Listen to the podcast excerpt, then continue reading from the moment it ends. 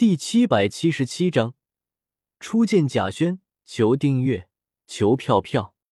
唐朝末年，天下大乱，藩镇割据，群雄并起。天佑四年，梁王朱位篡唐，建立大梁，改元开平，建都开封，被称为大梁国太祖。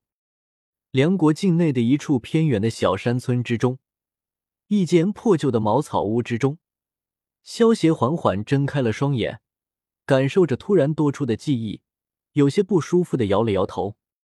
萧协这一次的身份是梁国之中一个普通的平民百姓。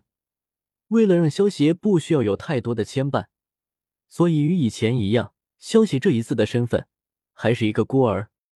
大梁江湖著名的三大杀手团，学名叫通文馆和幻音坊；中州的宗家，北地的玉龙堡和南疆的明凤阁，再加上神秘的御灵团，这个世界还真是热闹呢。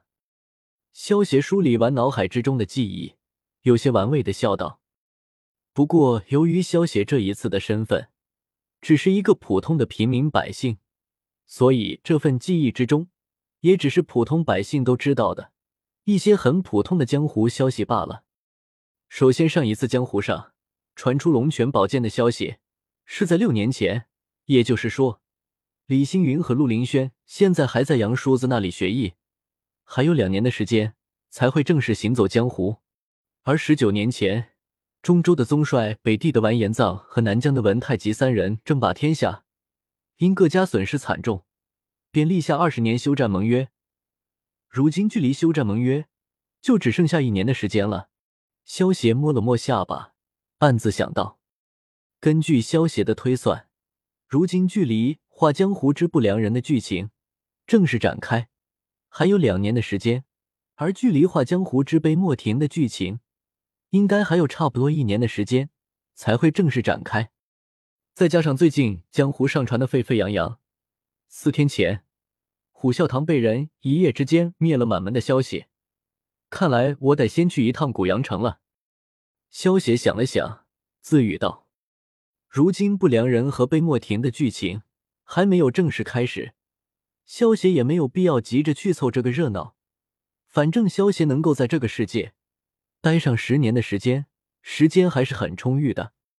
现在虎啸堂被人灭了满门。”那么就代表画江湖之领主的剧情已经开始了，萧协正好可以去凑凑热闹。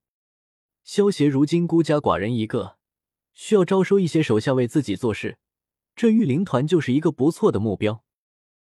三天之后，距离古阳城不远的一处酒棚，原本正准备直接赶往古阳城的萧协，当目光在茶棚之中随意的一瞥之后。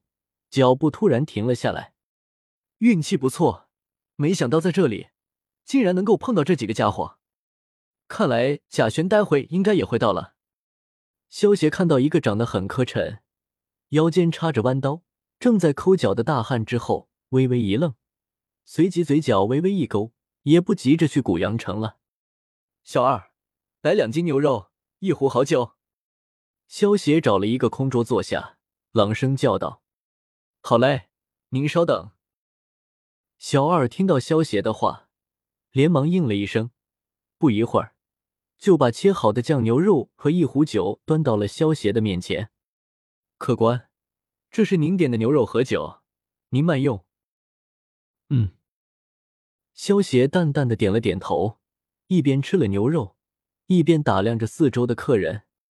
首先，那个长得磕碜。头上还带着一朵花的抠脚大汉，如果萧协没有猜错，他应该就是弯刀淫贼浪里花了。再算算时间，今天已经是虎啸堂被灭门的第七天了，也就是说，待会贾轩应该也会到达这里。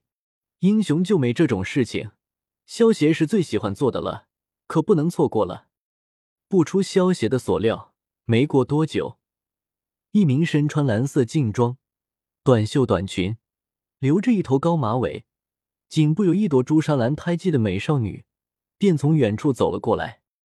此时的贾轩刚刚遭遇了灭门之祸，全家两百多口一夕之间尽数被灭。从高高在上的千金小姐，瞬间变成了一名江湖孤女，双眼之中满是仇恨和迷茫。他此次前来古阳城，就是希望找到他父亲生前的结义兄弟帮忙，为他全家报仇。萧协没有第一时间跟贾轩说话，而是将注意力落在了另一个人的身上。虽然说这个家伙隐藏的很好，但是在萧协见闻色霸气的感知之下，还是第一时间就发现了他。世间有两种人，一种为活人办差，而另一种为死人做事。这些人被称之为灵徒，而指使他们做事的侍者便是灵主。跟在贾轩身后的人，便是灭了虎啸堂满门的仇人九。不过现在的仇人九，其实已经被领主附体，而这个发布灵愿的人，就是贾轩的生父燕清风。这所谓的领主，其实应该就是怨灵吧？萧协感知了一番之后，发现这仇人九的体内，隐藏着一股强大的怨气。萧协如今走的就是修仙的路子，所以仇人九体内的怨气根本瞒不过萧协的感知。燕清风一家当年被贾子直、金童福和丁红三人灭了满门，更是眼睁睁的看着自己的妻子被人糟蹋。燕清风死了之后，这股怨气消散不去的，所以十七年之后，积累了足够的怨气之后。就变成了领主，驱使着仇人九帮自己报仇。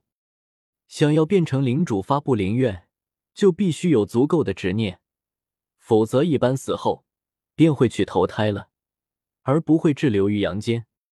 领主之间因为死后他们的执念不同，所有发布的灵愿也各不相同。像燕清风这种被别人灭了满门，死后满腔怨气。他驱使的灵徒，就是为了帮自己报仇；而有些其他的领主发布的灵愿，可能只是帮忙找个东西，或者还有可能是保护某个人。离这姑娘远一点，否则我手中的流星剑可不是吃素的。一道装逼味道的十足的声音突然响起，打断了萧邪的沉思。萧邪循声望去，这才注意到。原来是浪里花见到贾轩长得漂亮，忍不住调戏了起来。旁边一名穿着白色长衫、留着一头蓝色长发的少侠拦在贾轩面前，准备来个英雄救美。流星剑，莫非少侠是江湖人称流星剑侠的月满空？浪里花听到月满空的话，再看到他手中的流星剑，心中微微一惊，有些讨好的问道。